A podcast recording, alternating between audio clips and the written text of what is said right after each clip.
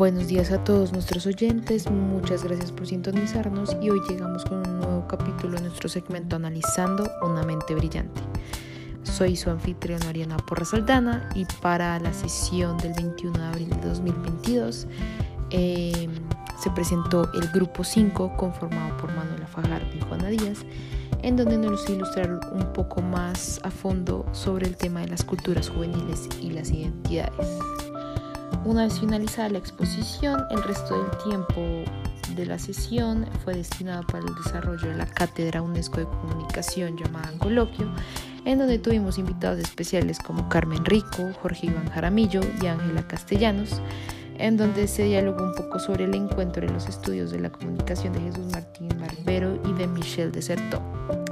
Así que bienvenidos nuevamente y demos inicio a este nuevo capítulo.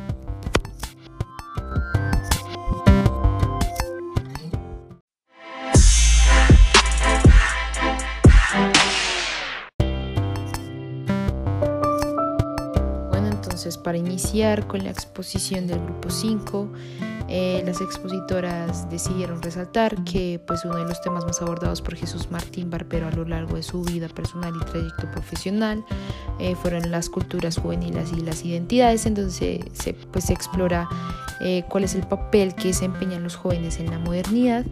así como el proceso de construcción de las diferentes identidades y la transformación de estas. Entonces, eh, ellas decidieron compartirnos un poco la bibliografía que ellas utilizaron para pues, esta exposición, en donde utilizaron eh, importantes eh, libros como o artículos como Teenagers as Social Agents o Jóvenes, dos puntos, Desorden Cultural y Palimpestos de la Identidad y América Latina, eh, otras visiones desde la cultura, ciudadanías, juventud, convivencia, migraciones, pueblos originarios, mediaciones y mediaciones tecnológicas. Entonces, eh, pues acá se puede ver cómo Martín Barbero muestra una perspectiva disruptiva y diferente sobre los jóvenes y sus identidades y cómo estos no solo habitan la ciudad que ven, sino la que les falta. Entonces, dentro de los puntos más importantes que se resaltan de la exposición es que pues la edad eh, no es la edad la que diferencia a la juventud de otros grupos sociales, sino su conducta respecto a las masas y al resto de la sociedad. Su autonomía permite tener un mayor rango de libertad en torno a las tradiciones y los valores y es por eso que debería ser considerada como el motor del cambio social. De igual manera, eh, además de esto, se introducen otros dos importantes conceptos que son el descentramiento cultural y los palimpestos de la identidad em, y, y las transformaciones de la identidad, en donde estos dos conceptos contribuyen a que se entienda claramente que la forma en cómo se han venido construyendo las identidades en los últimos años son el origen de la decadencia y los problemas de la sociedad hoy en día. Esto no es una falla o una responsabilidad de los jóvenes, sino es el resultado de todas las acciones y estímulos externos del pasado que han emulado a los jóvenes y han dado como consecuencia a que hoy en día sean criticados, pero a la vez vistos en la necesidad y obligación de derrocar y resolver esos problemas. Em, entonces, pues como posible conclusión que dan las expositoras a este estudio, es que no hay argumento sustento lógico de poner todo el peso sobre los jóvenes en las problemáticas de hoy en día. Ellos simplemente están replicando los comportamientos y enseñanzas de las culturas decadentes y caóticas de las últimas décadas. Eh, es importante resaltar que ellas quieren ver que el joven, los jóvenes no son el problema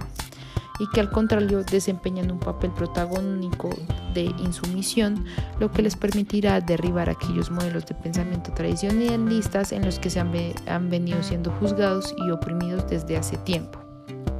Entonces,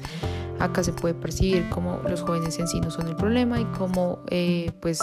ellos simplemente están replicando las acciones del pasado, de los adultos, los errores de los mismos eh, y en donde pues se puede citar a la famosa Margaret Mead en donde dice que pues esto ya lleva podrido desde hace tiempo y no es culpa de los jóvenes. Entonces esto fue en cuanto a la exposición de los, eh, de, los jóvenes y las identidades.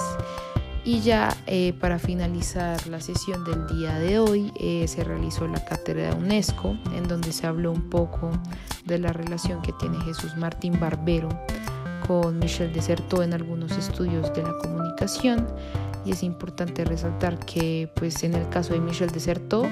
se puede entender que la manera de comprender las acciones cotidianas de las personas es por medio de la transformación que los consumidores realizan sobre los productos, eh, de la investigación de aquellos productos masivos, de las primeras consecuencias que pues traen el controlamiento de las personas. Y pues que digamos por el otro el lado